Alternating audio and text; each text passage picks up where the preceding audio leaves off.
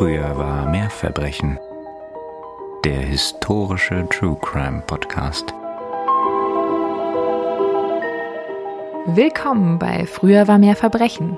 Dem historischen True Crime Podcast. Und hier sind natürlich wie immer Nina und Katharina die euch herzlich zur ersten Folge ihres Dreiteilers zur sogenannten Franklin-Expedition begrüßen. Wir sind auch schon ganz aufgeregt und freuen uns riesig, dieses Thema endlich zu behandeln. Das sich auch schon mehrfach gewünscht wurde. Nämlich haben Maria, Luisa, Katharina und viele mehr sich diesen Fall gewünscht und ich hoffe, ihr spitzt auch heute besonders die Ohren. Wir grüßen euch ganz herzlich und sind schon sehr gespannt auf besonders euer Feedback. Und für alle, die sich wundern, dass wir heute dann doch mal auf die szenische Einleitung verzichten, wir haben uns gedacht, die Geschichte ist so spekulativ, dass wir ihr nicht gerecht werden könnten mit einer Einleitung, die fiktional das Ganze verarbeitet. Deswegen verzichten wir darauf für die nächsten drei Folgen. Und da dies hier, weil wir haben etwas zu feiern, unsere 50. Folge ist, Yay. haben wir nicht nur dieses besondere Thema für euch vorbereitet, sondern werden es auch gemeinsam präsentieren. In guter alter Jack the Ripper-Tradition, wenn man das so sagen kann. Und ganz generell, wenn ihr uns Feedback dalassen wollt, dann kommt doch mal zu uns auf den Instagram-Kanal oder schreibt uns eine E-Mail. Wir freuen uns natürlich auch immer über Bewertungen auf der Podcast-Plattform eurer Wahl. Gerne natürlich die fünf Sterne, wenn ihr denn so geneigt seid. Und alle Angaben dazu, wie man uns kontaktiert und wo man uns so findet, könnt ihr natürlich wie immer in den Shownotes nachlesen. Und da findet ihr auch die Literatur für alles, was wir euch heute erzählen. Das lohnt sich wirklich, da mal mhm. tief einzutauchen. Da findet ihr natürlich auch den Link zu unserer Kaffeekasse und wie immer freuen wir uns riesig, wenn ihr uns da ein bisschen unterstützen wollt. Und natürlich möchten wir uns auch ganz herzlich bedanken für all die Unterstützung, die ihr uns schon zukommen lasst. Also wirklich, ihr seid die allerbesten. Vielen, vielen Dank dafür. Wir wissen das sehr zu schätzen. Im heutigen Fall sprechen wir über fatale Entscheidungen, Hybris, Kannibalismus, eines der größten Rätsel in der Geschichte der Entdeckungsreisen und die wohl größte Katastrophe der Polarforschung. Wo hier möglicherweise Verbrechen vorliegen, unser Titel ist ja schließlich Früher war mehr Verbrechen, mhm. das muss jeder selbst entscheiden. Am Ende werden wir hier über unsere persönliche Meinung reden, dann im dritten Teil. Doch bevor wir euch nun zu viel spoilern, fangen wir ganz am Anfang an. Seit spätestens dem Ende des 15. Jahrhunderts versuchen vor allem die großen handeltreibenden europäischen Länder, naja, respektive England, einen Seeweg nach Asien nördlich um Nordamerika herum zwischen Grönland und Kanada durch das arktische Eis zu finden. Es geht ganz klar hierbei um Handel, Kommunikation und damit auch Macht. Bis heute spielen diese Aspekte eine Rolle, wenn es um die Vorherrschaft in der Arktis geht.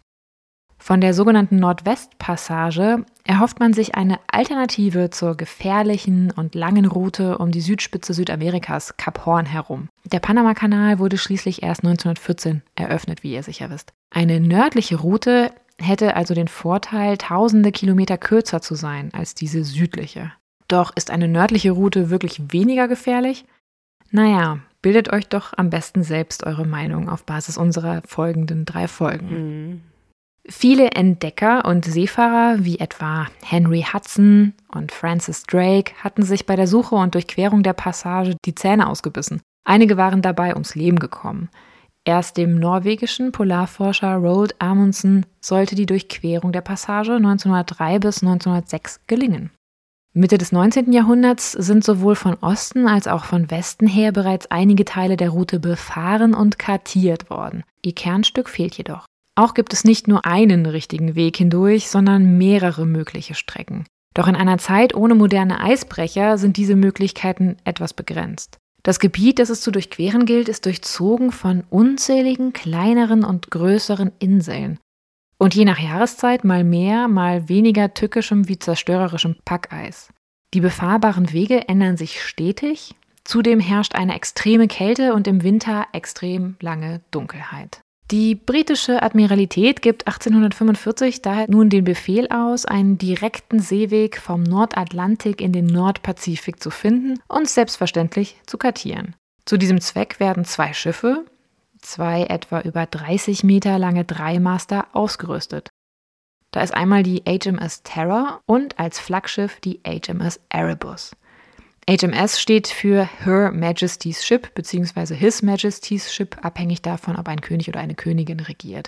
Auch außerhalb Großbritanniens wird über den ehrgeizigen Plan berichtet. So erwähnen auch Zeitungen im Gebiet des heutigen Deutschlands die geplante Expedition. Dabei herrscht Nomen est Omen, denn der Name Terror bezieht sich auf das lateinische Terror, also die Verbreitung von Angst und Schrecken. Der Name der Erebus leitet sich vom Namen des altgriechischen Gottes der Finsternis Erebus ab.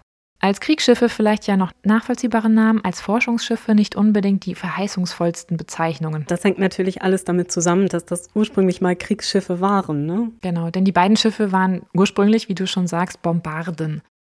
Die Erebus maß 370 Tonnen, die Terror 340. Und wie die Bezeichnung Bombarde nun mal schon sagt, waren das mit Mörsern schwer bewaffnete, massive Kriegssegelschiffe, die dazu dienten, von See aus Festungen an Land zu zerstören. Die 1813 gebaute Terror war im Krieg von 1812 bis 15 gegen die USA eingesetzt worden, ehe sie als Forschungsschiff in der Arktis und auch in der Antarktis eingesetzt wurde. Dort hatte sie auch zusammen mit der 1826 fertiggestellten Erebus gekreuzt. Aber für eine wichtige solche Expedition, nun, da braucht es natürlich vor allem einen Leiter. Und bei der Admiralität in London stellt sich niemand anders als John Franklin vor. John wurde am 16. April 1786 in Spilsbury in England geboren und war das neunte von zwölf Kindern seiner Eltern. Willingham und Hannah Mary Franklin gehörten der Mittelklasse an und der Vater von John war Händler und damit ganz gut verbunden, so in der Gesellschaft der damaligen Zeit. Deshalb erhielt John eine sehr gute Schulbildung und interessierte sich schon als Kind für Seefahrt und Entdeckungsreisen. Das gefällt seinem Vater allerdings gar nicht so gut, denn der hatte sich in den Kopf gesetzt, dass John ein Geistlicher werden sollte. Der Junge lässt sich aber nicht beirren und so erlaubt sein Vater ihm, dass er im zarten Alter von zwölf oder dreizehn Jahren das erste Mal auf einem Handelsschiff von Kingston nach Lissabon mitfahren darf. Das bestärkt den Jungen nur, ein Seefahrer werden zu wollen. Im Jahre 1800, mit nur 14 Jahren, beginnt er die Karriere bei der Royal Navy und wird Teil der Crew der HMS Polyphemus. Schon 1801 dann beginnt für Franklin seine lebenslange Leidenschaft für Forschungs- und Entdeckungsreisen. Er wird Ende April auf die Investigator versetzt und segelt unter seinem Onkel, Kommandant Matthew Flinders, nach Australien, wo sie bis 1803 die noch undokumentierte Küste kartieren. Nach seiner Rückkehr aus Australien ist es allerdings mit den Entdeckungsreisen erstmal vorbei für John Franklin. Nun 19 Jahre alt diente er an Bord der Bellerophon, die 1805 auch an der berühmten Seeschlacht von Trafalgar beteiligt ist. Dabei erweist sich John als derart tapferer und talentierter Seemann, dass er in der Folge zum Leutnant befördert wird. Der Krieg gegen Frankreich, von dem auch diese Schlacht bei Trafalgar ein Teil war, wird John noch in andere Schlachten führen. So zum Beispiel auch in die Schlacht von New Orleans 1807. 1815 dann endet der Krieg gegen Napoleon und wie viele andere britische Marinesoldaten sieht John sich einer ungewissen Zukunft gegenüber.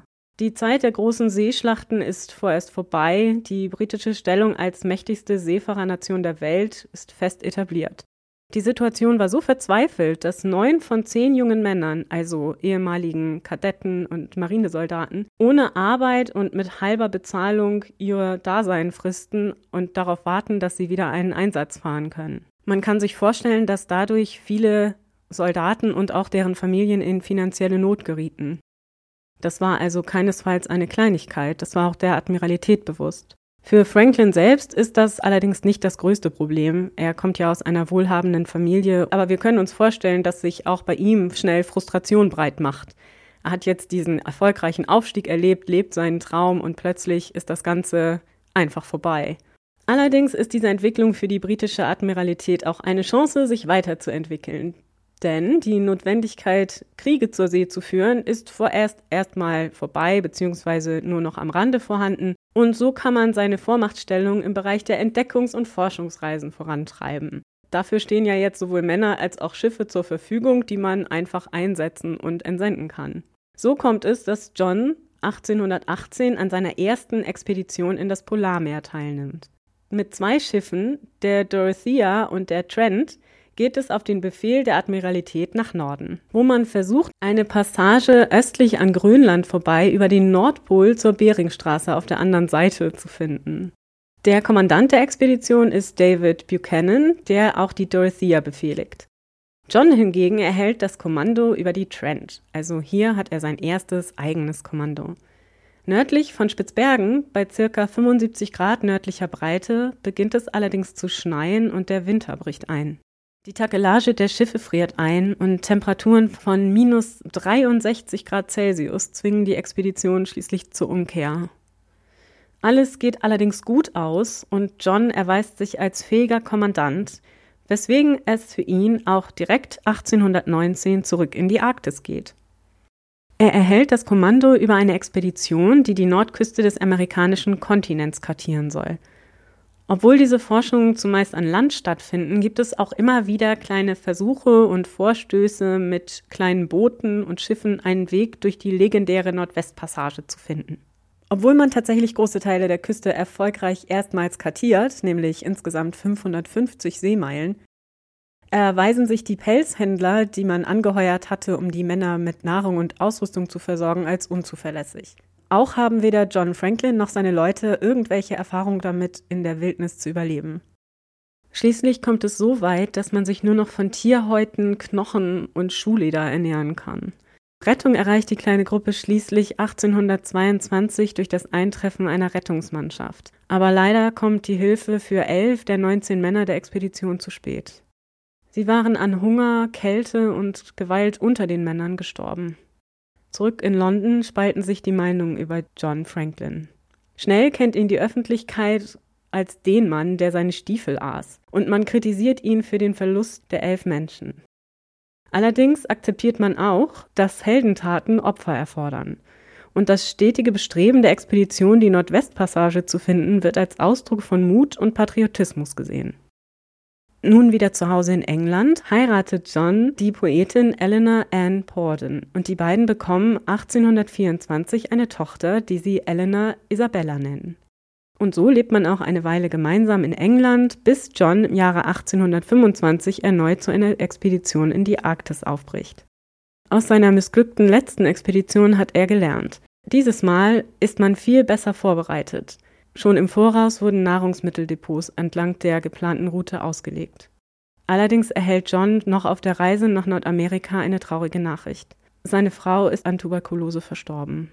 Zutiefst geknickt setzt er die Reise fort und die Expedition wird ein voller Erfolg. Zwei Jahre lang vermessen und kartieren Franklin und seine Leute 2000 Kilometer der nordamerikanischen Küstenlinie.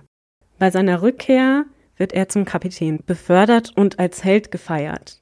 Er veröffentlicht Berichte seiner Expeditionen und erhält viel Anerkennung von der Wissenschaft und auch der allgemeinen Bevölkerung. John Franklin ist mittlerweile eine Person, die man kennt, ein englischer Nationalheld. 1828 dann heiratet er ein zweites Mal, und zwar Jane Griffin. Jane war eine beeindruckende Frau, die viele Interessen mit John gemeinsam hatte. Und sie stand ihm auch in seinem Entdeckergeist in nichts nach. Jane wird am 4. Dezember 1791 in London geboren, ist bei der Hochzeit also 37 Jahre alt, John 43. Tatsächlich war Jane eine Freundin von Johns erster Frau gewesen. Jane war die Tochter eines reichen Seidenfabrikanten, der sie schon von Kindheit an immer sehr gefördert und unterstützt hat. Allerdings war es für Mädchen zur damaligen Zeit sehr schwierig, Bildung zu erhalten. Und nur durch die Unterstützung ihres Vaters und der Tatsache, dass sie zu Hause unterrichtet wurde, bekam Jane eine herausragende Bildung für ihre Zeit.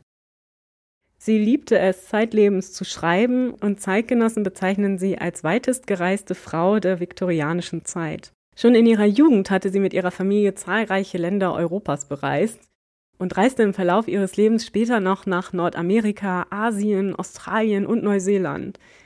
Sie bestieg Berge und reiste auf Schiffen, auf Kamelen und in Sänften, wie schön beschrieben wurde. Kurzum war sie eine wirklich ungewöhnliche, mutige und unabhängige Frau für ihre Zeit. Dass Franklin sie liebt und sie ihn, macht ihn irgendwie sympathischer in meinen Augen. Das stimmt. Nach ihrer Hochzeit erhält John 1829 den Ritterschlag und dadurch werden die beiden Lord und Lady Franklin. Nach einer Zeit als Kommandeur eines Patrouillenschiffs im Mittelmeer während des griechischen Unabhängigkeitskrieges, wobei Jane John übrigens begleitet und während seiner Unternehmungen im Mittelmeer in Griechenland auf Entdeckungsreise geht, ziehen die beiden und Johns Tochter Eleanor Isabella nach Van Diemen's Land, dem heutigen Tasmanien, in eine englische Strafkolonie, zu deren Gouverneur John 1836 ernannt wird. Dort bleibt die Familie auch bis 1843 und während ihrer Zeit dort versucht John zahlreiche politische und soziale Reformen durchzuführen, womit er allerdings scheitern sollte. Kaum zurück in London hört John dann von den Plänen der Admiralität, nochmals eine Expedition auf der Suche nach der Nordwestpassage in die Arktis zu schicken. Sofort ist sein Ehrgeiz wieder geweckt und er bietet sich an, das Kommando zu übernehmen. Es war aber so, dass man eigentlich lieber Franklins Freund Sir John Ross oder Captain Sir William Edward Perry für den Job haben wollte, die beide ebenfalls sehr erfahrene Polarforscher waren, Allerdings lehnten beide das Angebot ab. Und so fällt die Wahl tatsächlich in Ermangelung passender Alternativen auf John Franklin, obwohl man wegen seines Alters von 58 Jahren Zweifel daran hatte, ob er geeignet war, die Expedition zu leiten. Allerdings ist die Entscheidung in gewisser Weise auch nachvollziehbar. Wir haben ja gehört, wie viel Erfahrung John mitbrachte und dass er tatsächlich schon öfter in der Arktis unterwegs gewesen war und dort Entdeckungsreisen unternommen hatte. Allerdings nicht so sehr auf der Suche nach der Nordwestpassage, zumindest nicht in großen Schiffen, und er hatte auch wenig Erfahrung mit dem ewigen Eis im arktischen Meer. Aber Franklin war bei dieser Expedition ja nicht allein und plante die Expedition auch nicht allein. Also viel der Planung wurde auch von der Admiralität im Vorfeld unternommen. Aus Aussagen von Zeitgenossen wissen wir, dass Franklin ein freundlicher Mensch gewesen sein soll. Man beschrieb ihn als gerecht und leicht im Umgang. Außerdem habe er sehr gerne gutes Essen gemocht und er hat es geliebt, beim Essen von seinen bisherigen Expeditionsfahrten zu erzählen. Also an und für sich war Franklin schon jemand, den man mochte und mit dem die Männer auch gerne gearbeitet haben, nach allen Aussagen, die man so finden konnte. Und dieser von dir sehr schön beschriebene Sir John Franklin erhält dann von der Admiralität am 5. Mai 1845 die offizielle Order. Die Schiffe, die ich vorhin schon beschrieben habe, die HMS Terror und die HMS Erebus, werden für die wirklich beschwerliche und vermutlich auch lange Fahrt, man rechnete mit einer Expeditionsdauer von circa zwei Jahren mindestens, besonders aus und aufgerüstet. Die Schiffe erhalten mächtige Dampfantriebe und auch Zentralheizungen. Die Dampflokomotive, welche beispielsweise in die Erebus eingesetzt wurde, wog 15 Tonnen und schaffte 25 PS. Es werden Wasserentsalzungsanlagen eingebaut und die ohnehin schon verstärkten Rümpfe der beiden Schiffe werden zusätzlich mit Eichenholz und Eisenplatten verkleidet, um dem scharfen Packeis noch besser standzuhalten. Und ihr müsst euch vor Augen halten, das waren Schiffe, die schon mal in der Arktis gekreuzt hatten. Mhm. Und dennoch hat man hier alles versucht, um im Grunde die Schiffe bestmöglichst auszurüsten. Die Times berichtet am 12. Mai 1845 darüber, Zitat, die Lord Commissioners der Admiralität haben in jeder Hinsicht aufs großzügigste für die Bequemlichkeit der Offiziere und Mannschaften der Expedition gesorgt, die mit den Annehmlichkeiten einer Schiffsschraube und allen Errungenschaften der modernen Wissenschaft ausgerüstet von großen Erfolgen begleitet sein möge. Zitat Ende. Es wird Proviant für mindestens drei Jahre eingeladen, zur Sicherheit. Darunter sind 62 Tonnen Mehl, ca. 8000 Konservendosen mit eingekochtem Fleisch, Suppe und Gemüse, drei Tonnen Tabak, fast 17.000 Liter Schnaps, rund 900 Liter Wein, vier Tonnen Schokolade, eine Tonne Tee, 1,5 Tonnen Seife, über eine Tonne Kerzen, über 4200 Liter Zitronensaft, um gegen den Skorbut vorzubeugen, mhm.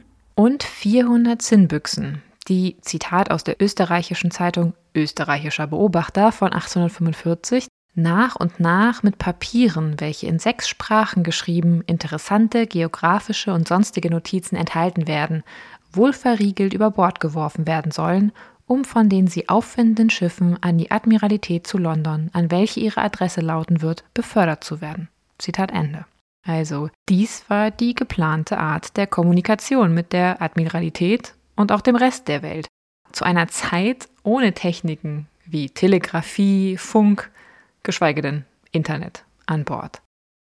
Gegen aufkommende Langeweile gibt es auf den Schiffen auch eine Bibliothek mit insgesamt fast 3000 Büchern und je Schiff eine Drehorgel. Zur Ausrüstung zählen auch Instrumente für wissenschaftliche Untersuchungen und ein Daguerreotypie-Apparat. Wir hatten ja schon in mehreren Folgen über diese Form der frühen Fotografie gesprochen. Mhm. Die Schiffe sind damit voller Hightech der damaligen Zeit bis unter die Planken und vermitteln den Zeitgenossen das Gefühl von technischer Überlegenheit. Ein Gefühl, das fast 70 Jahre später den Passagieren eines anderen Schiffes unter britischer Flagge das wir, denke ich, alle kennen, zum Verhängnis werden sollte. Mhm. Jedes Schiff wird von einem Mann geführt. Das heißt, Franklin war der Leiter der Expedition und auf dem Flaggschiff untergebracht, auf der HMS Erebus. Aber jedes Schiff wird nochmal darüber hinaus von einem Kapitän, von einem ersten Offizier geführt. Und an der Spitze der HMS Terror steht der erfahrene Kapitän Francis Roden Moira Crozier. Crozier war auch der zweite in der Rangfolge der Expedition, das heißt also, er war der Stellvertreter John Franklins. Crozier selbst wurde am 17. September 1796 in Banbridge in Irland geboren. Er war der Sohn eines Anwalts und wächst in guten Verhältnissen auf, was ihm auch dem standgemäß eine exzellente Schulbildung beschert. Nichtsdestotrotz möchte Francis aber nicht in die Fußstapfen seines Vaters treten und Anwalt werden. Mit 13 Jahren geht er 1810 zur Marine und wird als Schiffsjunge in den Krieg gegen Napoleon verwickelt. Auch er fällt 1815 nach Ende des Krieges in ein tiefes Loch. Und auch er geht dann auf Forschungsreisen. 1821 ist er Teil der Crew von Captain Edward Perry auf einer Expedition zur Suche nach der Nordwestpassage. Perry ist einer der bedeutendsten Polarforscher der viktorianischen Zeit und dafür bekannt, zahlreiche Methoden entwickelt und verbessert zu haben, das Überleben der Mannschaft in den langen, kalten, dunklen Wintern zu sichern. Die Expedition, die 1821 startete, verbringt insgesamt zwei Winter in der Region. Und Crozier freundet sich mit einem anderen Kadetten an Bord, nämlich James Clark Ross, an. Auch macht er wissenschaftliche Untersuchungen zum Magnetismus. Und das ist etwas, das ihn während seiner gesamten Karriere begleiten wird. In einigen Begegnungen mit Inuit lernt er außerdem etwas Inuktitut, also die Sprache der Inuit. 1823 kehrt man mit zahlreichen neuen Erkenntnissen über die Region nach England zurück. Nur um 1824 direkt wieder aufzubrechen. Diese Expedition geht weniger gut aus. Eins der zwei Schiffe, die Fury, wird durch Eis schwer beschädigt und muss an der Küste von Somerset Island zurückgelassen werden. Das zweite Schiff, die Hekla, trägt die gesamte Mannschaft zurück nach Schottland. Francis Crozier wird daraufhin zum Leutnant befördert und er wird auch zu einem Mitglied der Royal Society, was dafür spricht, dass seine Forschungen im Bereich des Magnetismus tatsächlich Anerkennung fanden.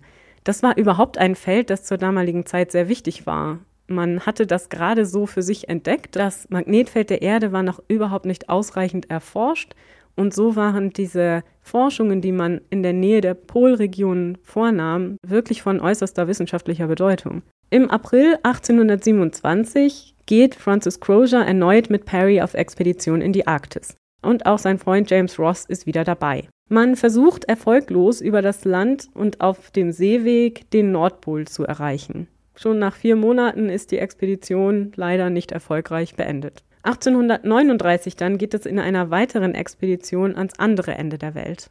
Diesmal unter der Leitung von James Ross geht es in die Antarktis, wie du ja schon erwähnt hattest. Und Francis, der mittlerweile zum Kapitän befördert wurde, ist Kommandant eines der zwei Schiffe, nämlich der Terror. Ross selbst kommandiert die Erebus, die auch hier schon zusammen mit der Terror auf Reise geht. Auf ihrer Reise machen sie übrigens auch in Van Diemen's Land halt, also Tasmanien, wo sie John Franklin kennenlernen und mit ihm auch eine Freundschaft etablieren.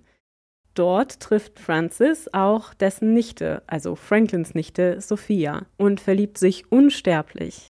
Er wird im Laufe der Zeit Sophia mehrere Heiratsanträge machen, doch leider lehnte diese alle ab. Im Gegensatz zu seinen Liebesbemühungen war die Expedition allerdings ein Riesenerfolg. Sie kommen so weit wie noch niemand zuvor und entdecken den magnetischen Südpol. Auch heute noch kann man übrigens ganz deutlich den Erfolg dieser Expedition sehen, wenn man sich mal die Geografie des Südpols anschaut. Da findet man nämlich zum Beispiel das Ross Shelf Ice, den Mount Erebus, den Mount Terror und das Cape Crozier. Es ist also gar nicht verwunderlich, dass man auch für die Franklin-Expedition Francis Crozier als Kapitän der HMS Terror einsetzt. Und auch nicht, dass man es gerne gesehen hätte, dass der erfolgreiche, erfahrene Ross die Expedition leitet. Doch der lehnt ab und so nimmt das Schicksal seinen Lauf.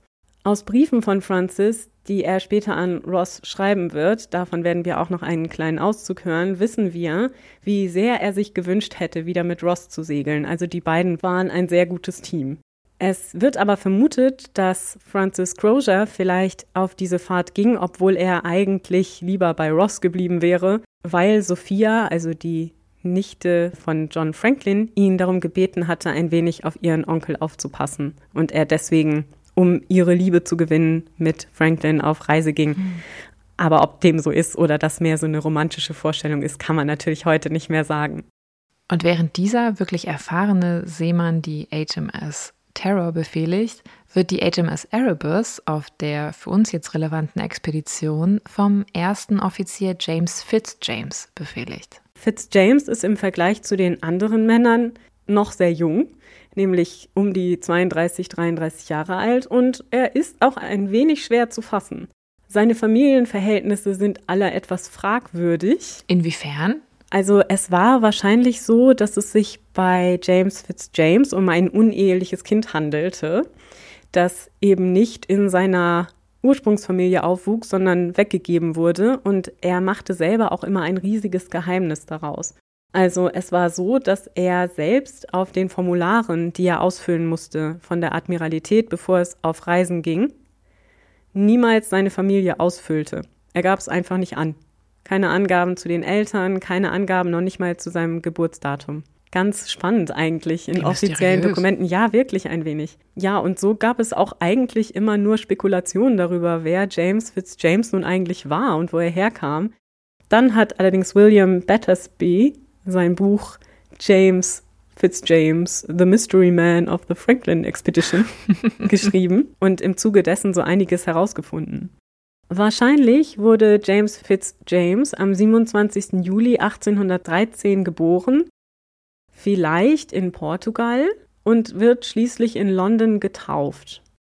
Er war wahrscheinlich der uneheliche Sohn von Sir James Gambier oder Gambier, es war ursprünglich mal eine französische Familie, mhm. mit einer bürgerlichen Frau, das ist anzunehmen, oder mit der unverheirateten Tochter eines anderen adligen Hochgestellten, auf jeden Fall wohl unverheiratet. Und 1815, also mit zwei Jahren, wird James Fitzjames von Robert und Louisa Cunningham aufgenommen. In welchem Verhältnis die beiden zu ihm standen, kann man nicht klären. Man liest in älteren Werken noch oft, es seien sein Onkel und seine Tante gewesen. Dem ist aber wohl nicht so, also nicht biologisch verwandt. Allerdings war es so, dass James ein sehr enges Verhältnis mit seinem, naja, Ziehbruder William, also dem Sohn von Robert und Lisa Cunningham, aufbaute während seiner Kindheit und auch Zeit seines Lebens behalten sollte. Also später schreibt er von Bord der Erebus Briefe an die Frau dieses Bruders, mit der er mhm. auch ein sehr enges Verhältnis hat. Also das war wohl so seine engste Bezugsperson. Er wächst in Watford und später Abbots Langley in sehr wohlhabenden Verhältnissen auf und erhält deswegen ebenfalls eine ausgezeichnete Schulbildung. Auch er geht 1825 mit zwölf Jahren zur Marine. Er dient allerdings nur für drei Jahre und kehrt dann zur Familie zurück, um seine Ausbildung fortzusetzen. Nachdem er das erfolgreich erledigt hat, kehrt er 1830 dann zurück auf See. Er dient auf verschiedenen Schiffen, bis er 1834 an einer Expedition zur Erschließung des Euphrats unter Colonel Francis Roden Charney teilnimmt.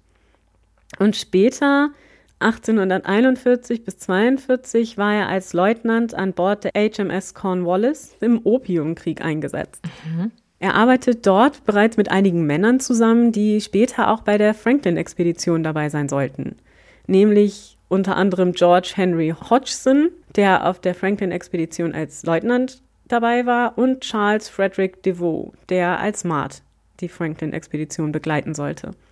1842 wird er dann nach seinem erfolgreichen Einsatz im Opiumkrieg zum Kapitän befördert und übernimmt das Kommando über die HMS Clio. Als er schließlich nach England zurückkehrt, hört auch er von der geplanten Expedition in die Arktis auf der Suche nach der Nordwestpassage. Er will unbedingt dabei sein. Er schlägt sogar vor, er könne ja die Expedition leiten.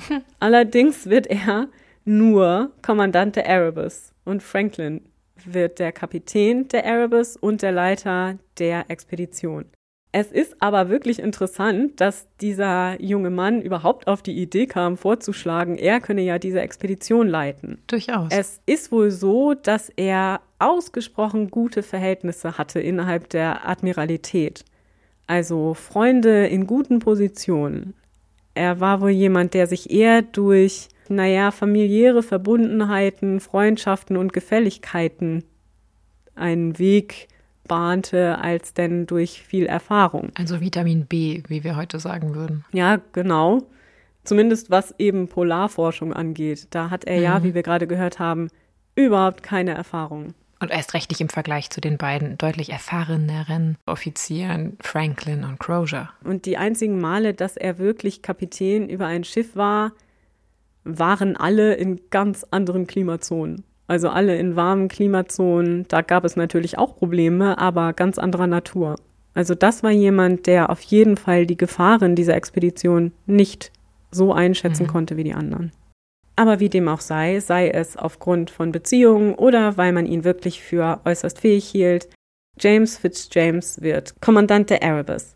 Und er wird tatsächlich von allen Zeitgenossen als ein sehr, naja, angenehmer Mensch beschrieben, mit einem großen Sinn für Humor, jemand, der Alleinunterhalter ist, jemand, der viel und gerne von sich redet, der gerne spielt und der immer so ein kleines Lächeln im Auge hat. Also jemand, der nicht so ernsthaft an die Dinge herangeht wie vielleicht mhm. andere Menschen auf dieser Reise. Wie zum Beispiel Crozier, der eher als ernsthafter Mensch, sehr bedacht, sehr nachdenklich beschrieben wird. Also die beiden waren schon mal von sich aus sehr unterschiedliche Charaktere. Und es war wohl so, dass sich James Fitzjames auch um einiges besser mit John Franklin verstand als mit Francis Crozier, was einfach schon an den Charakterzügen der Herren lag. Mhm. Ja, und diese drei Herren bildeten das Leitungsteam der Expedition. Zusammen mit weiteren 131 Menschen bilden sie die gesamte Expedition, die aufbrechen sollte. Wir haben nun hier auf zwei Schiffen verteilt 134 Männer, eine große Menge an Ausrüstung, wie ihr schon gehört habt. Und diese ganzen Menschen und Proviant und andere Gegenstände mussten halt unter Deck in irgendeiner Form der beiden Schiffe verstaut werden. Vor allem zu Beginn der Reise, wenn man noch nicht ansatzweise angefangen hatte, den Proviant zu essen und zu konsumieren. Der Platz ist also begrenzt. Und die Mannschaft richtet sich wohl dort ein mit ihren Hängematten, wo sie einfach Platz fanden. Nur Franklins Kabine auf der Erebus ist wohl etwas größer. Die anderen Kabinen der Offiziere sind wirklich relativ kleine ja, Zimmer, kann man schon fast nicht sagen. Es sind wirklich ganz, ganz kleine Kammern. Am Vorabend der Abreise, am Sonntag, dem 18. Mai 1845, liest John Franklin dann auch das erste Mal für diese auserlesene Mannschaft. Ihr habt ja schon gehört, das sind wirklich im Grunde eigentlich alles sehr, sehr gut ausgebildete Männer mhm. gewesen, die hier am Start sind. Das erste Mal die Messe. Am Montag dann, dem 19. Mai, beginnen die beiden Schiffe mit ihrer 134-köpfigen Besatzung plus dem Hund Neptune und dem Affen Jacko mhm. ihre Reise über die Themse von Woolwich im Südosten Londons weil natürlich auch diese Mitfahrer nicht unwichtig sind, wollen wir ganz kurz auch noch so ein paar Eckdaten zu den Tieren auf den Schiffen geben. Und zwar fährt der Hund Neptune, den du ja gerade schon vorgestellt hast, auf der Erebus mit. Er ist ein Geschenk von Lady Franklin und ein Neufundländer, also auch kein ganz kleines Tier. Er war aber schon alt und deswegen sehr ruhig und angenehm und die Mannschaft der Erebus liebt das Tier und Franklin erwähnt ihn tatsächlich sehr oft in den Briefen nach Hause. Er war also wirklich ein Quell großer Freude für die Besatzung. Und das Gleiche kann man wirklich auch für das kleine Kapuzineräffchen Jacko sagen. Sie, es war nämlich ein Mädchen, war auch ein Geschenk von Lady Franklin. Und sie soll sehr diebisch gewesen sein, aber dabei so amüsant, dass die Männer sie abgöttisch liebten. Deswegen nähten sie ihr auch verschiedene Kleidungsstücke. Und teilweise wird eben auch mit dem Bekleidungszustand des Äffchens die Temperatur beschrieben.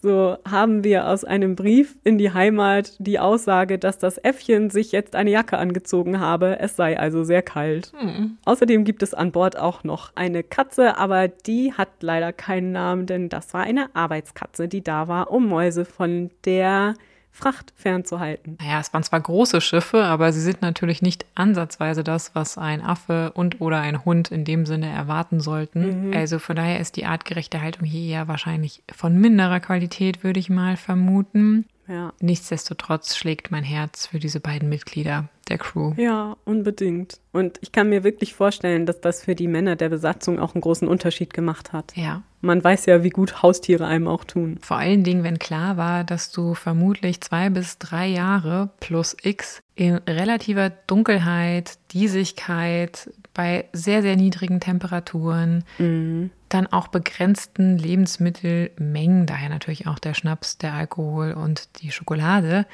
unterwegs sein wirst, wie wichtig es ist, dass du eine Begleitung hast, die deine Stimmung hebt. Und wenn das vielleicht deine Mitmenschen nicht sind, dann sind das ja in jedem Fällen die Tiere, die du dabei hast. Ja, genau. Und man kann sich vielleicht auch einfach mal zurückziehen und ein bisschen ja. den Hund streicheln, wenn es einem nicht so gut geht. Die London Times berichtet zur Abfahrt der beiden Schiffe dann im Mai 1845, Zitat, unter der gesamten Bevölkerung dieses Landes, vom einfachen Bürger bis zu den Spitzen der Regierung, scheint es nur einen Wunsch zu geben, dass das Unternehmen, welches unsere Offiziere und Mannschaften in Angriff genommen haben, von Erfolg gekrönt sei und dass die tapferen Seeleute gesund und ruhmreich in ihre Heimat zurückkehren mögen. Zitat Ende. Nach einem kurzen Stopp in Greenhithe, um Instrumente an Bord richten zu lassen, brechen die Männer schließlich in Richtung Ärmelkanal auf. Und ihr merkt, die ganze Stimmung im Land ja, zeigte eigentlich Richtung Erfolg, zeigte eigentlich darauf, dass es klar war, diese erlesene Gruppe von Männern, die alle wirklich eine beeindruckende Vita hatten. Das muss funktionieren, dass sie diese Nordwestpassage jetzt finden, egal wie lange es kosten würde. Mhm. Zudem sind die Schiffe extrem ausgestattet. Man hat quasi alles reingepackt, was damals Hightech-mäßig zur Verfügung stand. Wenn das jetzt nicht klappt, das war eigentlich gar nicht im Bereich des Möglichen. Also das hatte schon vorher eine unglaubliche Öffentlichkeitswirksamkeit. Ja. Auch mit den Daguerreotypien. Ne? Das war ja alles noch ein relativ neuer Prozess zu der Zeit. Das hatten wir ja schon mal gehört. Und es war so, dass 14 der 24 Offiziere vor Abfahrt eine Daguerreotypie von sich angefertigt bekamen und diese wurde dann auch an die Presse gegeben und wurde veröffentlicht, in der Öffentlichkeit gezeigt. Und das war tatsächlich noch so neu, das Verfahren, dass das die einzigen Bilder sind, die wir von diesen Menschen zumeist haben. Es gibt ein ganz paar, wo es vorher schon mal welche gab. Mhm. Aber John Franklin zum Beispiel ist nur auf dieser einen Daguerreotypie für uns in einem Foto sichtbar. Und die werdet ihr auch auf unserem Instagram-Kanal sehen, wenn ihr das hier hört. Mhm. Doch bald nach dem Auslaufen der Schiffe und Verlassen des britischen Mutterlandes werden die Informationen über die Geschehnisse an Bord dünn. Wir wissen noch, dass die Barretto Junior, ein Frachtschiff, die beiden Schiffe mit zusätzlichem Proviant, darunter etwa zehn lebende Ochsen, bis vor Grönland begleitet. Dort werden die Ochsen dann geschlachtet und das Fleisch mit der anderen Fracht, das man noch bei sich führte, auf die Erebus und die Terror verteilt. Dort entscheiden sich aber wohl auch einige aus der Mannschaft, am 12. Juli 1845 die Schiffe zu verlassen. Vermutlich vier oder fünf wahrscheinlich kranke Männer, wir wissen es nicht ganz genau, die entscheiden, auf der Barretto Junior nach England nach Hause zurückzukehren. Zu diesem Zeitpunkt soll die Stimmung, zumindest wird das bis heute so tradiert, an Bord der beiden Schiffe noch relativ gut gewesen sein. Alles verlief wohl bis dahin nach Plan. Allerdings gab es auch schon erste Stimmen, die leise Zweifel äußerten. So haben wir einen Brief von Francis Crozier an seinen Freund James Ross vom 9. Juli 1845, den ich hier mal in Auszügen vorlesen werde. Crozier berichtet zunächst kurz über die Vorgänge und Arbeiten, die sie bis dahin verrichtet haben, wie alles läuft, wie man alles eingeräumt hatte. Dann geht es zu persönlicheren Einschätzungen über. Zitat, wie ich dich vermisse. Ich kann es nicht ertragen, an Bord der Erebus zu gehen. Sir John ist sehr freundlich und würde jeden Abend mit mir dinieren, wenn ich hinginge. Er hat jeden Tag Fitzjames und zwei Offiziere dort. Dann beschreibt er kurz, dass alle Vorbereitungen gut laufen und dass die Mannschaft guter Dinge sei, wie du ja schon eben berichtet hattest, mhm. schließt dann aber nochmal an, Zitat. Was ich fürchte ist, dass wir, weil wir so spät dran sind, keine Zeit haben werden, uns umzusehen und uns selbst ein Urteil zu bilden, sondern ins Eis geraten und ein zweites 1824 draus machen. James, ich wünschte, du wärst hier, dann hätte ich keine Zweifel daran, dass wir den vernünftigen Kurs einschlagen. Zitat Ende. Und dieser Brief gelangt dann auf dem Frachtschiff, das sich auf den Weg zurück nach England macht, zu James Ross, der sich aufgrund dieser Worte schon anfängt, ein wenig Sorgen zu machen. Das nächste Mal hören wir danach von den beiden Schiffen am 28. Juli. Da werden die beiden nämlich mit ihrer nun noch 129 Mann starken Mannschaft von zwei Walfängern gesehen, wie sie von Grönland aus in Richtung Lancaster Sound segeln, auf den östlichen Eingang der Nordwestpassage zu. Nicht lange danach endet der bis dahin kartografierte Bereich. Im Dezember 1845, also fast sechs Monate später, berichten Zeitungen noch, dass man Berichte von den Schiffen von Mitte August erhalten habe. Doch danach verliert sich die Spur der Expedition. Für Tage, für Wochen, für Monate und schließlich für Jahre. Was man damals nicht wissen konnte, in diesem Jahr 1845 war das Eis auf Teilen der Strecke so dick wie nicht oft in den letzten 700 Jahren und keiner der 129 Männer sollte je zurückkehren. An dieser Stelle verlassen wir erst einmal die beiden Schiffe Terra und Erebus und kehren in der nächsten Folge zu ihnen zurück, in die Arktis und zu den tragischen Geschehnissen, die wohl nun folgen sollten. Hm. Wenn ihr bis dahin ungeduldig seid, was ich gut verstehen kann, dann schreibt uns doch, was ihr nun vermutet, was weiterhin geschieht, oder widmet euch einer meiner heutigen Empfehlungen.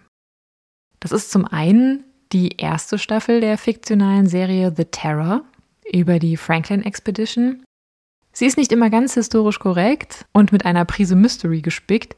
Ich fand sie jedoch sehr spannend und fühlte mich äußerst gut unterhalten. Und ich muss sagen, die haben eigentlich wirklich die historischen Charaktere recht gut getroffen. Ich war überrascht. Ja, vor allen Dingen, weil du dich lange geweigert hast, sie zu schauen. Ja, und dann so lange gewartet, bis ich sie noch nicht zu Ende schauen konnte, die Staffel. Also ich werde das auf jeden Fall noch nachholen. Aber ich finde auch, sie haben die Figuren wirklich sehr, sehr gut oder sehr, sehr nah auch an den historischen Figuren gezeichnet. Mhm. In den späteren Folgen wird es dann ein bisschen Akte Xiger. Nichtsdestotrotz fand ich es sehr spannend. Es ist sehr hochwertig gemacht und man bekommt ein richtiges Gefühl dafür, was eine solche Expedition bedeutete. Heute können wir ein ähnliches Gefühl nur damit verbinden, auf der ISS ein halbes Jahr auszuharren. Aber sich vorzustellen, zwei bis drei bis vier bis fünf Jahre ohne Kontakt zur Außenwelt, ohne Kontakt zu euren Familien, in einer Welt aus Eis ausharren zu müssen. Mhm. Mit wenig Licht, sehr, sehr kalt, begrenztem Essen beziehungsweise begrenzter Abwechslung beim Essen.